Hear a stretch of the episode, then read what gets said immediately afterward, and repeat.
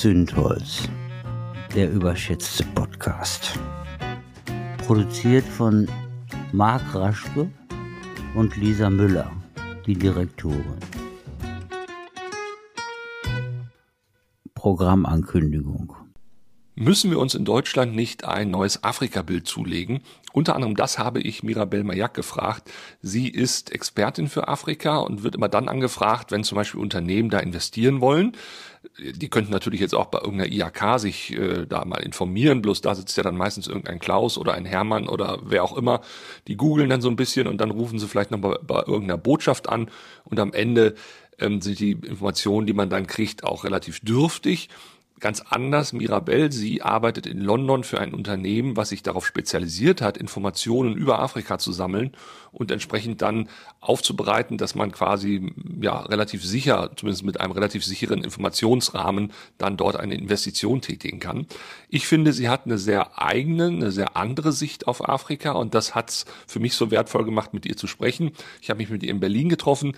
Ähm, dort ist sie äh, immer auch mal wieder, weil sie natürlich auch versucht, sich politisch ein bisschen einzubringen, weil sie eben auch will, dass die Parteien ein anderes Afrika-Bild bekommen. Das ist aber gar nicht so einfach. Und ähm, ja, letztendlich ist äh, dieser Podcast auch ein Appell an uns alle, mal zu überlegen, ob wir nicht Afrika künftig mit anderen Augen sehen müssen, beziehungsweise uns als Deutschland auch in dieser neuen Weltordnung ganz anders äh, ja, verorten und wiederfinden müssen. Viel Spaß. Wie war noch sein Name? Wir sitzen hier 100 Meter vielleicht vom Brandenburger Tor entfernt in einem Gebäude. Symbolträchtiger kann ein Ort also gar nicht sein äh, für Deutschland, um vor allen Dingen über ein neues Afrika-Bild zu reden. Das möchte ich mit dir jetzt tun, liebe Mirabelle. Äh, erste Frage, warum sollte Deutschland, warum sollten wir in Afrika investieren?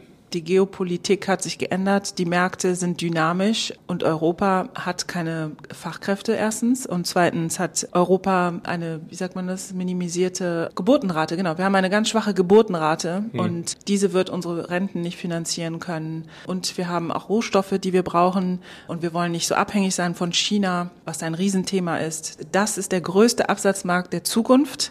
Und hier müssen wir unsere Produkte hinverkaufen oder wir können dicht machen. Die nicht existierende äh, oder whitewashende Afrika-Strategie hat ins Nichts geführt. Das heißt, wir haben uns immer abhängig gemacht von den Franzosen.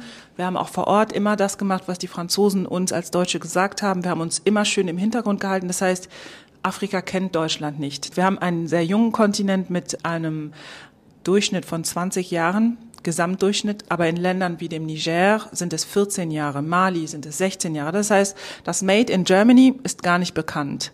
Also, ähm, also Deutschland muss sich quasi den neu vorstellen, weil auch da natürlich, ich meine, jetzt war Deutschland nicht so aktiv im Kolonialismus, obwohl es da auch viele, viele Schandflecke gab in der Geschichte der Deutschen.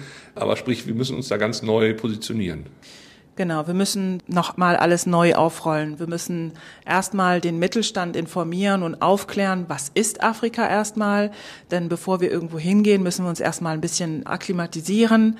Wir müssen vor allen Dingen auch mal mit Afrikanern sprechen. Wir haben hier in Deutschland eine unglaublich dynamische afrikanische Diaspora, die innerhalb von zwei Generationen in die Mittelschicht gekommen ist. Und jetzt denkt wahrscheinlich jeder, äh, was das denn?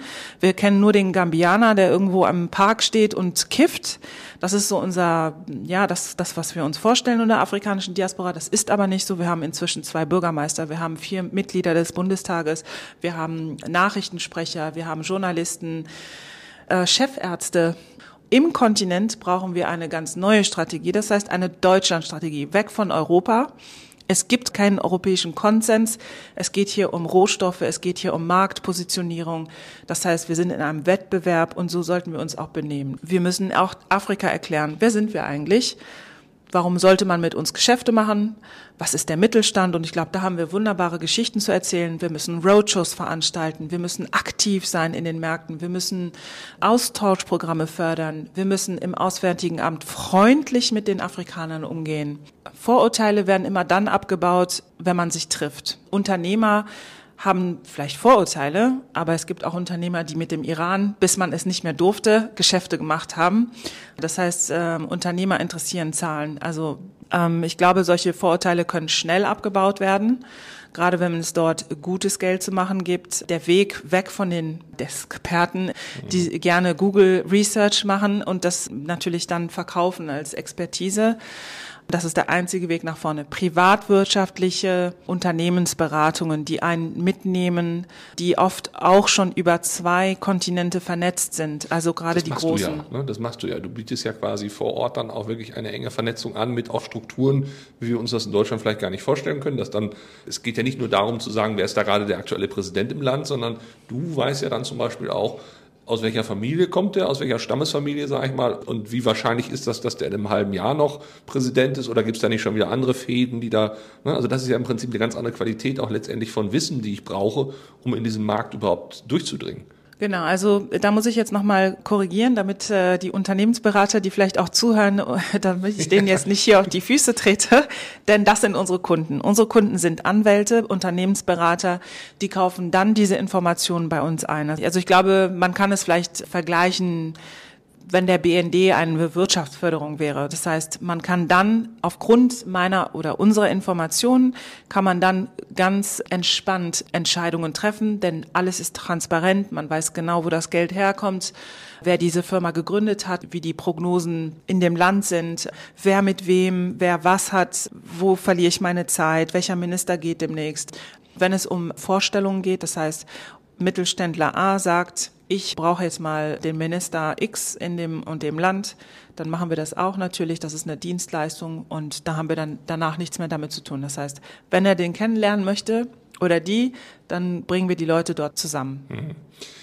Ich habe so ein bisschen den Eindruck, dass Deutschland halt eben mangels Strategie immer noch sehr geprägt ist von, ich sag mal, auch Bildern, wie man sie aus Kinderbüchern kennt, ja, oder wenn auch nicht Kolonialismus so ein Thema war, aber die schon sehr in diese Schiene gehen. Aber was sind so die größten Vorurteile, die du erlebst, wenn Europäer oder speziell Deutsche mit Afrika in Kontakt kommen bzw. da investieren wollen?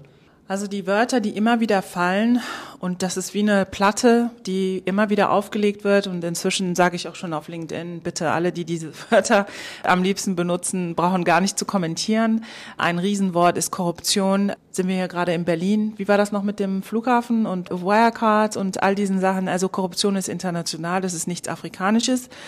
Es ist vielleicht anders, wenn es mal passiert. Also die Menschen sind dann, glaube ich, offener. Und dann gibt es Jobbeschreibungen. Mhm. Also ein Polizist versteht sich eher als Service Provider manchmal oder ein Politiker zum Beispiel. Also es kann schon mal vorkommen, dass man einen Politiker trifft und der dann für seine Service bei dir das nicht in Rechnung stellt. Also er mhm. schreibt keine Rechnung, sondern ne, ja, gut, dann zahlst du dann natürlich, dass er ja. dir dann das Who is Who des jeweiligen Landes vorgestellt hat. Das kann noch schon mal vorkommen. Manche nennen das Korruption. Er würde das jetzt ähm, Service oder Dienstleistung nennen. Das ist aber, jetzt muss man nochmal berechnen, ein Mitglied des Bundestages verdient im Durchschnitt 10.000 Euro, glaube ich, im Monat plus äh, Spesen, plus das Büro. Er hat Anrecht auf zwei Büros. Also die sind versorgt. In Afrika Politiker zu werden, je nachdem, in welchem Land man ist, je nachdem, wo. Man kriegt oft zum Beispiel ein Servicehaus, ne, ein Auto, man bekommt vielleicht einen Fahrer, aber man bekommt vielleicht auch kein Gehalt. Oder ein Polizist bekommt zehn Monate sein Gehalt nicht ausgezahlt. Also ich glaube, dann würde jeder von uns wahrscheinlich sagen, gut, ich habe jetzt hier den Verkehr geregelt mhm. und jetzt, oder ich bewache das Haus, jetzt kannst du mir auch mal einen Dollar geben, wenn du hier vorbeikommst. Raschke schläft wieder. Die Sätze sind zu lang.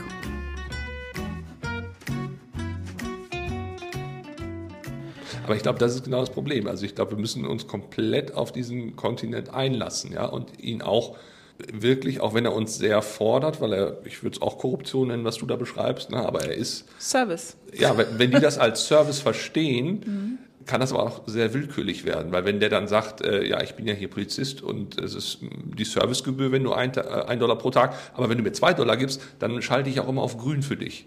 Ja, also genau. ab dem Zeitpunkt ist es ja dann kein Service mehr, sondern dann ist es ja quasi eine Bevorzugung von Personen. Und genau, aber ist ja der das, Übergang es, ist, es ist ja nicht so, als wäre das in Deutschland, meine Eltern kommen aus der, oder mein Onkel kommt aus der Baubranche, Als Kind, okay, gut, als Kind habe ich ganz oft Umschläge unterm Tisch mit dem Bürgermeister und so weiter im Schützenverein und da wurde immer gekungelt. Bitte sag nicht, wo ich herkomme. Ja, Aber aus in dem Schützen Netz nur zu finden sein. Also in den 90ern war das Gang und Gäbe, dass ja. hier bestimmte Dinge im Schützenverein geregelt wurden. Ich habe da oft Cash gesehen, ja. ganz oft. Ich bin damals minderjährig gewesen, das heißt, wer jetzt irgendwo anruft, ich kann nicht mehr belangt werden. Ich war als Zeuge unterwegs, das war mein Onkel. Okay. Äh, mein anderer Onkel ist mit dem Auto gefahren, hatte schon so viele Punkte in Flensburg. Noch ein Fauxpas, hatte, glaube ich, zwei Gläser Sekt, Intus, noch ein Fauxpas und dann wäre der Lappen weg gewesen. Den Lappen brauchte er. Ich war da auch minderjährig, aber ich habe das gesehen. Damals war der 500, war das Euro schon? 500 Euro in seine Autopapiere. Mhm. Diese Autopapiere sind an diesen deutschen Polizisten raus und der Polizist hat dann die Papiere zurückgegeben und gesagt, gute Fahrt. Jetzt kann man ja sagen, das sind anekdotische Sachen. Ja? Also genau. die hast du so erlebt. Darauf jetzt so eine Verallgemeinerung zu bauen im Sinne von in Deutschland ist die Korruption ähnlich. Anders. Ja. Es ist anders. Man ist nicht ganz so offensichtlich, aber ja. es passiert. Und wer heute auf Social Media unterwegs ist als CEO oder Mittelständler und ständig Korruption, ach, Diktator, Abtun von Märkten, Entscheidern, ach ja, sind ja alle korrupt. Es gibt inzwischen eine riesengroße Mittelklasse, die wächst stetig, auch die High Net Worth Individuals, ich weiß nicht, wie man die auf Deutsch nennt, also die Ultrareichen, exponentiell stark. Wer in der Zukunft da seine Produkte verkaufen möchte, in diese Märkte rein möchte, sollte auf seine Wörter achten, auf mhm. seinen Sprachgebrauch. Und eine andere Haltung da entwickeln vielleicht so. Afrika wird ja in Deutschland eigentlich immer nur so eher als Bedrohung wahrgenommen. Stichwort, ne, oh Gott, jetzt kommen auch die Afrikaner zu uns und dann äh, gehen die, wandern die in unsere Sozialsysteme. Diese Welle, die wir da so erleben, und ich finde eigentlich den Begriff Welle auch immer schon so abartig, weil der auch so entmenschlicht. Ne? Da setzen sich Menschen in kleine Schlauchboote und äh, schippern mal eben übers Mittelmeer. Wie bewertest du diese Entwicklung, diese Migration, die ja doch irgendwie gar nicht so groß ist, wenn man das mal auf den Kontinent bezieht? Auf diesem Boot reitet natürlich auch gerne die Regierung herum, denn das hat auch leider Frau Merkel so gemacht, aber es ging leider nicht anders, um das Thema zu pushen. Das heißt, hier wird der Gutmensch bedient. Ja, wir fördern dort Arbeitsplätze, das war Frau Merkels Motto. Wir fördern die Wirtschaft, wir fördern die Arbeitsplätze, dann kommen nicht so viele zu uns. Wer sich aber die Statistiken anschaut, sieht eigentlich, dass ganz wenige nach Deutschland, gerade nach Deutschland kommen. Das liegt schon an der Sprache, ähm, an der nicht existierenden Kolonialgeschichte. Das heißt, wenn überhaupt Menschen aus Marokko nach Europa wollen, dann wollen sie nach Belgien, dann wollen sie nach Frankreich, denn dort haben sie auch ihre Communities und sie sind der Sprache durch das Französische natürlich näher. Ein Nigerianer geht natürlich gerne nach England anstatt nach Deutschland. Also das ist so ein Märchen, was immer wieder gerne erzählt wird, aber wer sich die Statistiken und die Nummern anguckt, der wird schnell merken und sehen, ach, so viele sind es ja eigentlich gar nicht. Und wer sich bestimmte Länder anguckt, das ist ja dann auch nochmal damit verknüpft. Man glaubt ja, die Afrikaner sind dumm per se oder ungebildet. Gerade in Kamerun ist das Bildungssystem sehr gut, gerade bis zum Abitur. Das heißt, jemand, der hier mit dem Abitur aus Kamerun kommt, mit dem kann man eigentlich in Mathematik schon mal gar nicht mithalten. Also es sind insgesamt ja auch nur in Deutschland heute knapp eine Million und darunter sind alle gezählt, die auch nur einen afrikanischen Elternteil haben oder sogar jemand aus Kuba oder aus Amerika. 83 Millionen Deutsche, also die Zahl ist klein, aber diese sind natürlich, diese Community sind in Ballungsräumen, sind natürlich vereinzelt in Dörfern, aber meistens Hamburg, Köln, mhm. Berlin. Und die meisten, gerade aus dem Subsahara-Afrika, aus Kamerun, kommen nach Deutschland nicht aus ökonomischen Gründen, sondern aus Bildungsgründen. Also die gehen hier zur Universität, machen ein paar Jahre bei Bosch oder bei Airbus und gehen dann zurück nach Hause. Warum schaffen wir es denn aber nicht, irgendwie ein anderes Bild von Afrika zu bekommen? Stichwort Vorurteile nochmal. Es ist ja immer noch, wie du auch sagst, die wollen ja alle nur unsere Wirtschaft, die sind ja ne, nur auf unser Geld scharf, was sie dann auch in die Heimat schicken.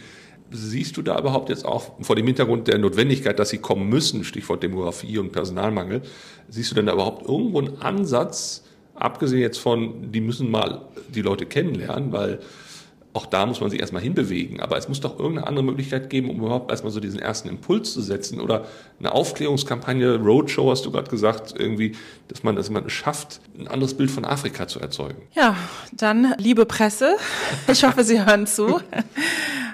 Denn die Afrika-Strategie, die jetzt ins Rollen gebracht wurde von Frau Schulz und Co., basiert. Also Schulze, der Entwicklungsministerin. Ne? Genau, diese basiert einzigartig auf dem Bild des armen Afrikaners, dem wir helfen müssen. Das heißt, hier werden alte Bilder bedient und solange diese Dame, diese Ministerin damit beschäftigt ist, dieses Bild zu narratieren, wird auch in der Presse nichts anderes stehen. Also die haben ja dann nochmal ihren Einfluss, die machen ihre Press Releases.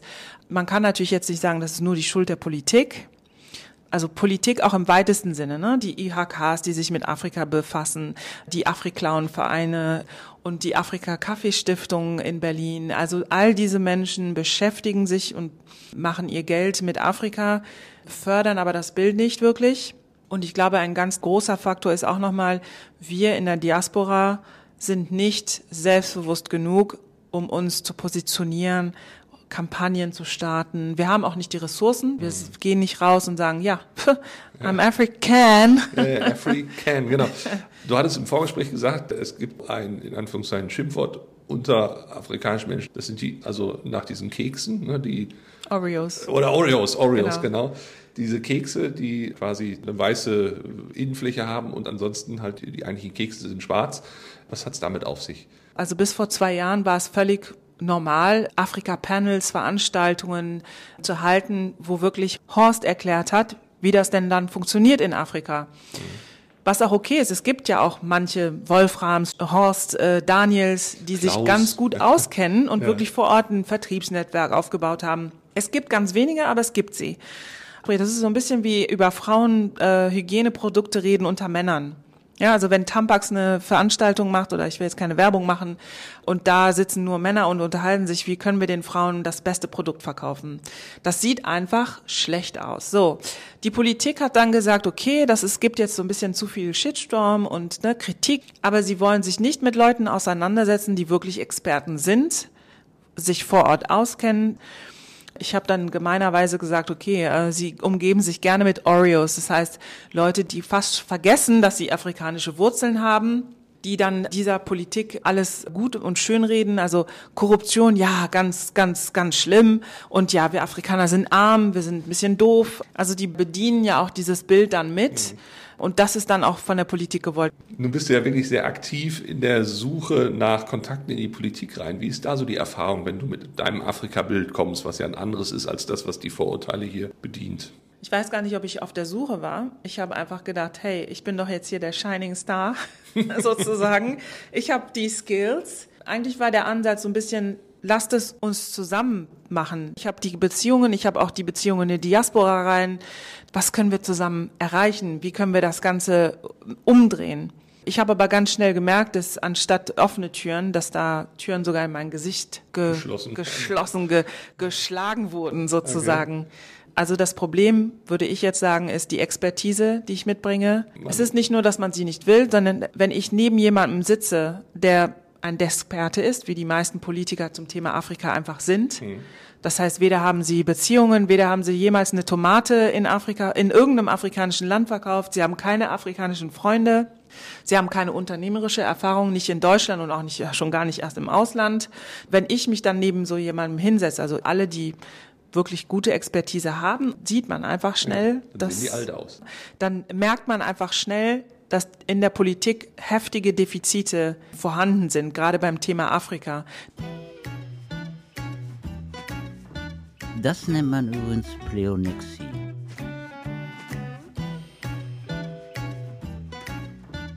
Das ist dann einfach ein anderer Wind. Und dieses Aufzeigen der Defizite, das ist es, was die nicht mögen. Politiker sind ja auch damit beschäftigt, was die nächsten Wahlen bringen. Sie wollen ja die nächsten Wahlen gewinnen. Das Letzte, was sie wollen, ist, dass ein Mittelstand sagt, hey, das ist hier unsere Zukunft. Das ist, wo wir in der Zukunft wirklich Geld machen. Wir brauchen jetzt hier ganz zacki zacki mal Ergebnisse. Ich wähle einfach jemand anderen. Im Moment ist der Mittelstand, glaube ich, so ein bisschen auf Alarmstufe Rot. Denn jetzt Warum? schwimmen so ein bisschen die Fälle davon, also die Automobilindustrie. Wir sind abhängig von China. Wir haben uns jahrelang einfach in so einer Blase befunden. Ja, wir haben uns weder divers aufgestellt. Wir haben die Welt nicht verstehen müssen, denn die haben ja alle gekauft bei es uns. Lief, ja, genau, ja. Es lief. Jetzt aber bauen die Chinesen demnächst vielleicht bessere Autos. Hm. Und diese werden sie dann in Afrika verkaufen, dem größten Zukunftsmarkt oder Absatzmarkt der Zukunft. Wo ja China auch schon sehr aktiv ist ne, und auch schon sehr aktiv sich Rohstoffe gesichert hat und so weiter. Also deren Afrika-Strategie ist ja mindestens vor 20 Jahren schon losgegangen. Genau. Das heißt, wir verlieren dort wir müssen ja auch immer neue Kunden finden. Unsere Waschmaschinen, unsere Autos, unsere Maschinen, unsere etc. Wie kriegen wir die jetzt dahin verkauft, wenn China da schon ist? Also träge würde ich es nicht nennen. Ich glaube einfach, man hat sich so ein bisschen auf den Lor, wie sagt man, Lorbeeren? Auf den Lorbeeren ausgeruht, genau. Ausgeruht. Vor allen Dingen als Exportweltmeister. Man war ja vielleicht auch trunken ob des Erfolgs. Ja. Man genau. war ja eigentlich es gewöhnt, dass man Exportweltmeister ist. Und das macht aber umgekehrt natürlich auch extremst abhängig vom Export. Und jetzt bricht er halt ein, ne, weil eben China zum Beispiel überholt. Und ja, und dann stehen wir da. Es hat ja schon mal Helmut Schmidt gesagt, dass wenn wir Leute in unser Land holen, Stichwort Migration, dann klappt das sicherlich mit Ländern, die uns ähnlich sind, also auch gerade so das europäische Ausland. Aber es wird halt extreme Schwierigkeiten geben, wenn wir zum Beispiel aus Afrika Leute holen. Und wenn man das so sieht in den Städten, würde ich so, ist immer ein Bauchgefühl, würde ich bestätigen, dass das, sag ich mal, zumindest mehr Kommunikation erfordert, damit das klappt. Also wie können wir es einerseits schaffen, gerade im Gesundheitsbereich zum Beispiel, wirklich Leute aus Afrika hier so zu integrieren, dass das eben weitgehend konfliktfrei funktioniert. Wer integriert eigentlich die Deutschen? Wir Deutschen müssen auch mal integriert werden. Wir sind einfach ein bisschen, sagen wir mal, stehen geblieben mit der Zeit. Äh, wir sind einfach deutsch, wir sind die Besten, wir machen die besten Autobahnen, die besten Maschinen. Das ist so ein bisschen unser Motto gewesen, lange Zeit. Wir stehen oben, die da unten. Wir sind Christen, das ist ja für uns immer ein Reibepunkt. Viele afrikanische Länder sind höchst christlich. Das heißt, die Kirchen sind ausverkauft. Ja. Sonntags findet man kein Plätzchen. Also ich glaube, was den Afrikanern wichtig ist, Familie, Familienwerte, Traditionen. Ich glaube, das ist wieder so ein Vorurteil, denn wenn wir nochmal schauen, die Afrikaner sind die erfolgreichste ethnische Minderheit in Deutschland. Übrigens gibt es 2000 Mediziner aus Kamerun in Deutschland. Mhm. 2000. Das sind nur die aus Kamerun. Was wollen die eigentlich? Ja, die kommen hierher, die haben Kinder, die kaufen sich ein Haus, sind oft zu Hause auch noch aktiv, haben Eltern. Also es gibt halt natürlich jetzt dieses Eritrea-Problem, das wieder aufgebauscht wird. Aber ich glaube ganz feste, und ich glaube, das ist etwas, wo jetzt viele sich aufregen werden, dass wir Deutschen wirklich mal integriert werden müssen. Was ja. sind denn unsere Werte? Unsere Oma einmal im Jahr zu sehen, an Weihnachten, in der Wohnung zu sterben alleine. Pflege müssen wir Pflegekräfte holen. Kein Mensch kümmert sich selber um seine Pflegebedürftigen. Altenheime, das sind alles Dinge, die es in Afrika nicht gibt. Es gibt keine Altenheime. Das ist verpönt. Man kümmert sich selber um seine, gut, man hat vielleicht größere Familien, da ist mehr da sind mehr Ressourcen. Was sind denn noch unsere Werte? Hm. Ehemann, Ehefrau, Kinder, ist das so? Nein. Höchste Scheidungsrate. Wir sind unglaublich dick und fett. Wir haben ein Riesenproblem. Wir haben auch ein Riesenproblem mit Depressionen. Mhm. Wir haben viele Probleme mit also Medikamenten und Drogen. Drogen ja, ist auch noch etwas. Ja. Was sind denn unsere Werte dann? Also damit will ich nicht sagen, dass wir schlecht sind. Damit will ich einfach nur sagen, dass wir auch mal von unserem hohen Ross runterkommen sollen, andere so akzeptieren, wie sie sind und einfach auch mal von diesen ganzen Vorurteilen. Also ich, wie gesagt, also manchmal ist man sich näher, als man denkt. Also es gibt natürlich gerade wenn es um den Islam geht, ne, uh, das ist für uns immer ein rot, roter Faden, aber der Islam in Afrika wird ganz anders gelebt als in anderen Ländern. Und es gibt viele Länder, wo das Christentum 50 Prozent und 50 Prozent ähm, der Islam ist. Und nirgendwo in der Welt wie in Subsahara-Afrika leben religiöse Gemeinschaften so eng miteinander und so gut miteinander, gerade in Westafrika. Wie lebt der Islam in Afrika? Also wie sind die da organisiert, wenn du sagst, die machen das ganz anders? Das lebt sich in Toleranz. Also man hat eine Moschee. Freitags weiß man, dass in bestimmten Vierteln gebetet wird. In den Ministerien, in den Büros sieht man überall Menschen, die einfach beten oder sich waschen, bevor sie beten. Leute in der Straße. Ganze Straßen werden manchmal geblockiert, weil es dann Gemeinschaftsgebet gibt. Und das ist kein Problem. Leben und leben lassen. Ach so, was ich, Entschuldigung, was ich noch dazu sagen wollte, leben und leben lassen.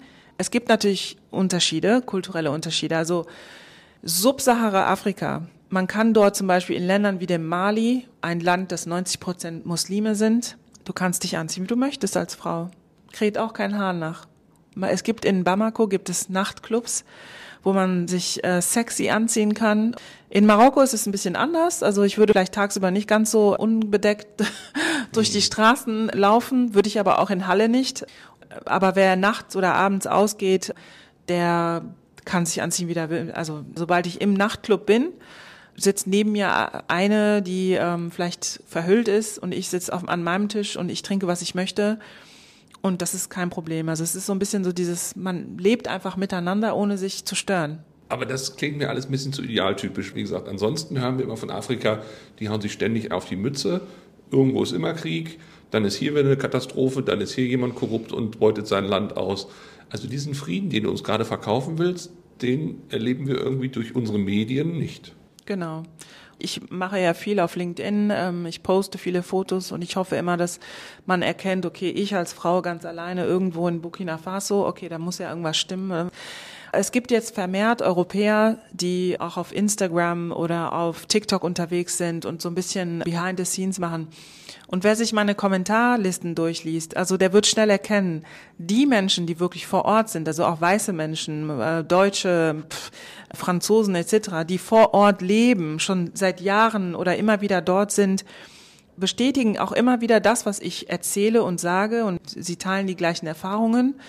Und die, die sagen, oh nee, waren meistens noch nie dort. Für welche Branchen empfiehlt es sich denn jetzt in Afrika zu investieren? Also ich denke jetzt mal an die Gesundheitsbranche zum Beispiel, die hat ja eigentlich einen Bedarf, also gerade auch in der Erweiterung natürlich ihrer Verkaufsgebiete, aber gleichzeitig auch in der Rekrutierung von Mitarbeitern für, für hiesige Systeme. Wo würdest du sagen, gibt es mit einem Schnipp quasi sofort einen Anknüpfungspunkt, dass man sagt, ihr habt sofort eine Chance, da zu investieren? Also das ist so ein, so ein bisschen so der deutsche Ansatz, ne? Vertriebsansatz. Ich rufe irgendwo an, ja, sollen wir Geschäfte machen? Ja, das sind unsere Produkte. So läuft's nicht. Es ist ein beziehungsgetriebener Kontinent von Nord nach Süd. Wer kein Netzwerk hat und gerade im frankophonen Afrika wird hier auch kein Business machen. Also ich kenne das schon von Deutschen. Ja, wie, ich habe jetzt ein so tolles Projekt und so ein tolles, ich habe hier eine tolle Lösung, weil wir kommen, da kommen ja nix. In jeder Wirtschaft, egal wo man hingeht, ich mache ein Restaurant in Berlin auf, das wird mich kosten. Neues Business, man sagt immer, New Business is expensive business. Man muss immer erst investieren, nicht nur Zeit, sondern auch ein bisschen Geld. Man muss Marktanalysen erstellen und so weiter. Das heißt, und auch nicht jedes Produkt passt in jeden Markt.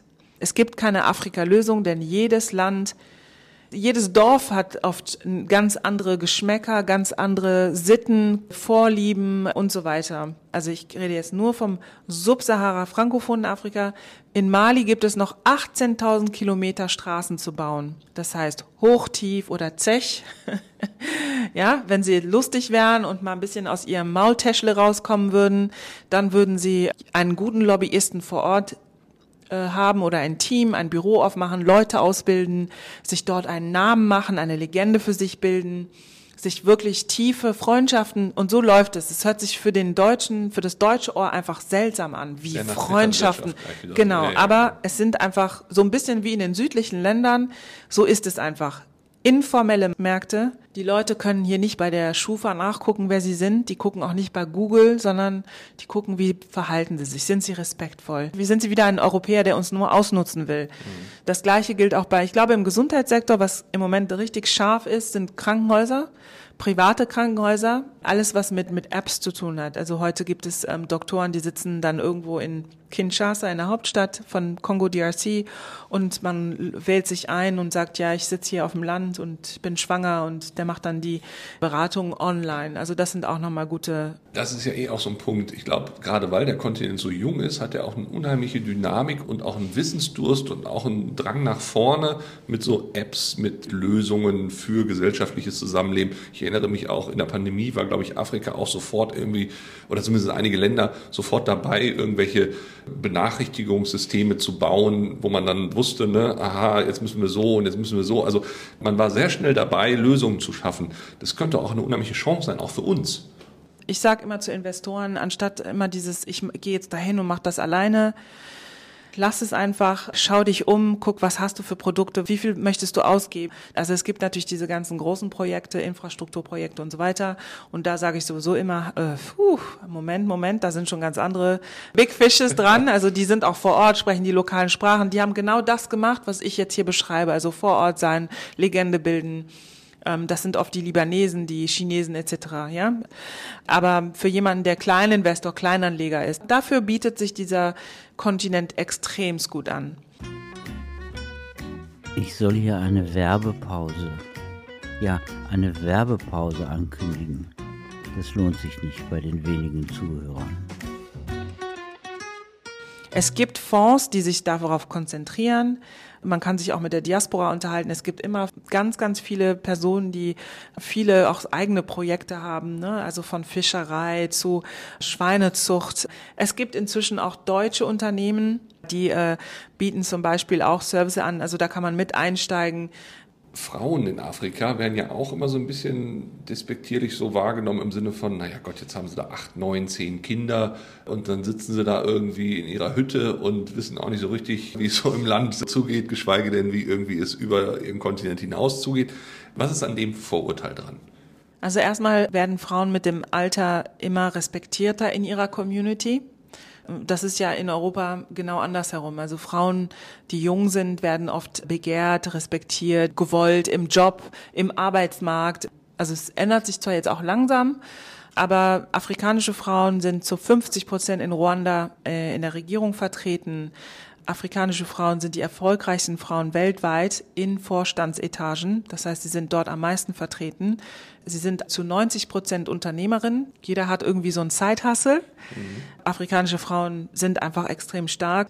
Mhm. Jetzt gibt es natürlich immer wieder Leute, die sagen, ja, aber ich war da in dem Dorf und da saßen nur die Männer, ja, und die Frauen haben nichts gesagt. Nochmal, man muss sich immer dran erinnern, Kulturen haben ihre eigenen Wege. Bei den Tuaregs, also die sind von Mali bis Algerien, Marokko verteilt. Also es ist ein nomadisches Volk. Dort feiern Frauen sogar, wenn sie sich scheiden lassen. Hm, es ist eine okay. matriarchische Gesellschaft. Ja. Frauen sind der Entscheider, sind Prinzessinnen und ähm, sind sozusagen verehrt. Also sie werden dort als Baum der Gesellschaft gesehen. Hm. Also tief verwurzelt und genau. äh, schattenspendend und überhaupt also eine ganz sehr genau. kräftige, mächtige. Genau. Unser Sozialsystem in Afrika ist ganz anders. Hier unterstützt die Familie. Man kann nicht fallen, denn die Familie ist immer da. Das heißt, die Familie zahlt für die Beerdigung, die Familie zahlt im Krankheitsfall, die Familie zahlt bei der Arbeitslosigkeit, bei der Firmengründung man darf einfach nicht so pauschalisieren und sagen, oh, die arme, oh, die armen Frauen. Deshalb ist ja auch die Familie oft so groß. Deshalb gibt es ja so viele Kinder, vielleicht auch, weil eben, was ich immer so gelernt habe, dass das Sozialsystem halt nicht da ist, auch ein Rentensystem nicht da ist. Bisschen, dann, ja. Ne, und dann genau. äh, im Alter man entsprechend sich durch die Familie auch ein bisschen absichert. Ne? Genau, also Kinder haben ein ganz anderes Verständnis von ihren Eltern. Also ihre Eltern werden oft als Gottheiten wahrgenommen.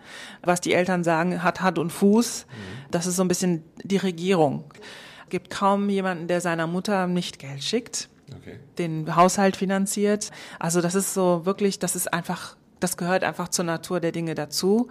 Kinder verehren ihre Eltern, gerade ihre Mütter. Mütter haben dort einen ganz anderen Stellenwert, glaube ich, als in Deutschland. Also wirklich schon Verehrung. Man hat so ein distanzierteres Verhältnis, also nicht dieses Best Friends, ja. wie man das hier hat also in Deutschland. Auf Augenhöhe und so. Nee, ne? nee, nee. So, also es gibt keine Augenhöhe mit. Aber es gibt so ein wirklich Respekt, tiefer Respekt. Ja. Also in Marokko sieht man oft zum Beispiel den Handkuss seinen Eltern gegenüber. In Kamerun, also je nachdem, wo man hinkommt, gibt es natürlich auch viele, die so wirklich verneigend ihren Vater grüßen. Also es gibt verschiedene Begrüßungsformen, die schon sehr respektvoll sind. Und Männer gegenüber ihren Frauen, wie ist da der Respekt? Heiraten gehört auf jeden Fall zur Gesellschaft dazu. Und Scheidung ist immer noch etwas, was nicht so gern gesehen wird. Und weil das natürlich auch was mit Familie zu tun hat. Ich heirate nicht ein Individuum, sondern ich heirate die Familie. Also ich sage immer, man muss immer bedenken, dass man einen Mann heiratet, der schon seine Mutter, äh, also da ist schon, schon eine starke Ach, eine Bindung. Frau ist schon da drin, ja, in dem System. Aber ich glaube, Afrikanerinnen sind generell, haben weniger diesen romantischen Ansatz. Ne? Also hier geht's um den Namen, die Stellung als Frau, also gerade nochmal als Mutter also Kinder werden natürlich auch als Segen gesehen, ne? Also und man mhm. setzt sich auch nicht dahin und sagt, so Hans oder Jean-Pierre, jetzt äh, wollen wir zwei Jahre arbeiten und dann kriegen wir Kinder. Also Kinder gehören zum, das lässt sich gar nicht diskutieren. Ja, ja, vielleicht auch, weil du in dem Moment, wo du ein Kind kriegst, bist du ja Mutter und wirst ja entsprechend im Sinne dieses Systems dann auch wieder vergöttert. Also es ist eigentlich genau. deine Chance, Gottheit zu werden, wenn du Kinder hast. also man ist Madame von, man ist Mutter, man wird ganz anders wahrgenommen. Das ist dann, das ist, man hat dann eine ganz andere Stellung in der Gesellschaft. Man hat einen viel größeren Einfluss, eine Stimme. Und dann kommen die Jahre hinzu. Man wird auch oft Maman genannt. Also es ist nicht unüblich, dass man andere Leute, andere Frauen, ältere Frauen Maman nennt oder Ma äh, Mutter. ja, wie so eine Art Respekt. Ich frage mich, also ob wir das jetzt vergleichen wollen. In Deutschland gibt es jeden dritten Tag ein Femizid. Ich kann mich nicht daran erinnern, dass es in Kamerun jeden dritten Tag einen Femizid gibt. Ich will nicht sagen, dass es dort keine Männer gibt, die ihre Frauen schlecht behandeln. Das gibt es überall. Aber wie gesagt, ich glaube, das Verständnis von Ehe und Miteinandersein, also Männer, die in Europa leben und ihre Ehefrauen in Afrika haben, ist ja kein Big Deal. Mhm. Viel Ehe ist auch nochmal ein Thema. Ich will jetzt nicht sagen, dass das perfekt ist, aber man muss auch mal gucken, warum diese Vielehen dann geschlossen wurden. So wie mein Großvater hatte drei Frauen. Man bekommt ja auch unheimlich viel Besuch. Ja. Die, die äh, Todesrate ist immer noch heute relativ hoch. Das heißt, hast du acht Kinder, ja, gehst mal davon aus, dass zwei oder drei sterben. Ja, dann hast du immer noch fünf. Also das hört sich jetzt so brutal ja, an. Aber so ist es ja lange Zeit auch in Europa gewesen. Genau. Ja. Dann sind ja viele auch noch landwirtschaftlich unterwegs. Das heißt, jede Hand ist eine helfende Hand eine Ehe zwischen einem Mann und einer Frau in Subsahara-Frankophonem Afrika hat viel mehr mit der Gesellschaft, mit der Familie, mit dem Namen, mit dem Zusammenbringen zu tun, also hat weniger mit romantischem Tête-à-Tête zu tun als jetzt in Deutschland. Okay, also da geht es dann eher so um Status, um Rang, um Aufstieg, sozialen Aufstieg durch Ehe? Nein, je nachdem, wie man heiratet. Ne? Also Männer haben ein ganz anderes Verständnis von vielleicht äh, sich sorgen. Also ich will nicht sagen, dass jeder, es gibt natürlich auch, die sich nicht um ihre Frauen kümmern. Ja. Aber es ist schon so, dass man da verlangt, dass die für einen sorgen. Eine Ehe heißt natürlich auch nochmal eine Art finanzielle Versorgung. Das soll aber jetzt nicht heißen, dass es gibt viele erfolgreiche Frauen in Afrika, also das darf man auch nicht vergessen. Man muss sie nicht versorgen in dem Sinne, aber wenn, dann hat man eben dieses gemeinsame Netz, was man dann gemeinschaftlich strickt. Genau. Wie gesagt, Familie, also man führt ja zwei Familien zusammen, man heiratet im Sinne dieser zwei Familien. Das heißt also, man hat weniger dieses Du und ich, nur wir beide und unsere Kinder. Also der Kosmos ist viel weiter. Aber gibt es denn da keine Liebe, keine Romantik, keine. Also ist das ein Kontinent, der sowas nicht kennt? Wie nennt man die Mätresse? okay, ja gut. Nö. Doch, also es ist nicht so, dass es keine ähm, Romantik gibt. Ja. Gerade im frankophonen Afrika haben wir ja wieder ne, dieses ganze Fran französische und ah, Romance und, und ja, so. genau. Es gibt natürlich Leute, die sich lieben und die ja. miteinander sind, weil sie sich gut finden man muss immer diesen Rahmen mitbedenken. Wo wir gerade bei Liebe und so sind, wir sprachen jetzt gerade so im Vorgespräch auch über diese Scammer, die also irgendwo in Afrika sitzen und es schaffen, deutsche Frauen irgendwie hier so um den Finger zu wickeln über die Distanz, dass die ihnen sogar sechsstellige Beträge darunter überweisen. Was ist das für ein Phänomen? Und wie schaffen es denn, oder anders gefragt, sind denn unsere Frauen so leicht zu durchschauen, dass man quasi von Afrika aus das steuern kann? Also wir sagen, wir tun immer so, als wären Afrikaner, also nicht jeder von uns, aber es ist schon der Unterton ist immer der dumme Afrikaner. Aber ich würde sagen, well done, also Marktstudie. Ja. Man hat hier die Zielgruppe extrem gut studiert. Man weiß, okay, Frauen zwischen 40 und 60 fühlen sich ein bisschen ausrangiert, sind oft geschieden. Und wenn sie dann geschieden sind, dann sind sie so und so viel anfälliger für XY. So, und diese Frauen mögen am liebsten erfolgreiche europäische Männer. Und dann äh, wird diese Zielgruppe dann ähm, attackiert über Social Media. Also ich würde sagen, hier sind clevere Leute unterwegs, die genau erkannt haben, dass es hier einen Bedarf gibt und wie sie diesen Bedarf decken können. Ja, und ein Bedarf, der eigentlich ein Mangel ist, auch ein Mangel im Vergleich zu Afrika, weil da würde es diesen Mangel ja nicht geben, weil Frauen mit dem Alter sogar noch an, an Ansehen hinzugewinnen. Erstens geben afrikanische Frauen ungern Geld aus, vor allen Dingen für Männer. Also Einsamkeit ist ein Riesenthema in Europa. Absolut. Ja. Gerade in England und in Deutschland. Also in England gibt es, glaube ich, sogar einen Staatssekretär, der sich um Einsamkeit kümmert. Ne? Genau, also, genau. ja. ja. Also man kann nicht einsam sein in Afrika. Hospitality, also Gastfreundschaft, ist ein Riesenthema in Afrika. Ich denke, wir können noch tausend Stunden weiterreden. Ich finde das mega spannend. Vor allen Dingen auch, weil man wirklich erstmal A, selbst mitkriegt, wie gebrainwashed man ist, was das Afrika-Bild angeht. Ne? Also mhm. man sah als Kind ja immer nur die dicken Bäuche von irgendwelchen Kindern, die dann da irgendwie hungerten und so. Ne? Das war immer so das Afrika-Bild. Du hast es jetzt in der Kürze der Zeit zumindest geschafft, mal anzureißen, dass das ein ganz anderes Bild ist. Und ich freue mich vor allen Dingen, weil ich dich ja da auch ein bisschen begleiten darf bei diesem Africa Investment Day, dass wir da vielleicht noch an der einen oder anderen Stelle mal immer wieder auf diese Vorurteile zu sprechen kommen und sie aus der Welt schaffen, weil genau das ist ja auch der Zweck dieses heutigen Podcasts gewesen. Noch vielleicht zum Abschluss einmal dieser Africa Investment Day. Wenn jetzt wirklich Leute dabei sind, die sagen, wow, das muss, da muss ich jetzt mal hin, ist das möglich? Also wenn ja, wer ist da so die Zielgruppe aus Deutschland? Nur äh, nach meinem Test. oh Gott, okay, das ist sehr schwierig. Also, ich schicke Fragen.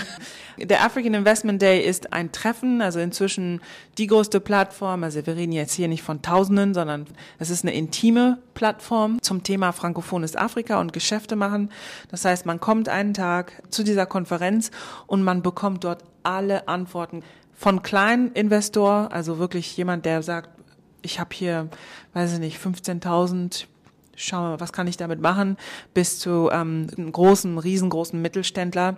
Da ist eigentlich alles dabei. Man tauscht sich aus, man lernt mal Deutsche kennen, die auch in Afrika unterwegs sind, was das Thema Export angeht, Vertrieb und dann auch Legal Matters, also alles, was Juristen angeht. Also es gibt Juristen vor Ort. Also es geht wirklich einen Tag lang um Expertise, Antworten, Fragen, Diskussionen und dann natürlich auch ganz wichtig ein Fokus auf den Beziehungsaufbau, dass man da schon Leute kennenlernt, die einem dann später behilflich sein können oder mit denen man auch Businessfreundschaften anfängt.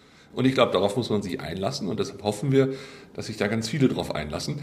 Ich danke dir, dass du in unserem Podcast warst. Ja, vielen Dank und ähm, alles Gute beruflich. ja, genau. Eben. Tschüss. Zündholz, der überschätzte Podcast. Titel gesprochen von Dr. Alexander Risse. Produziert von Marc Raschke und Lisa Müller, die Direktorin.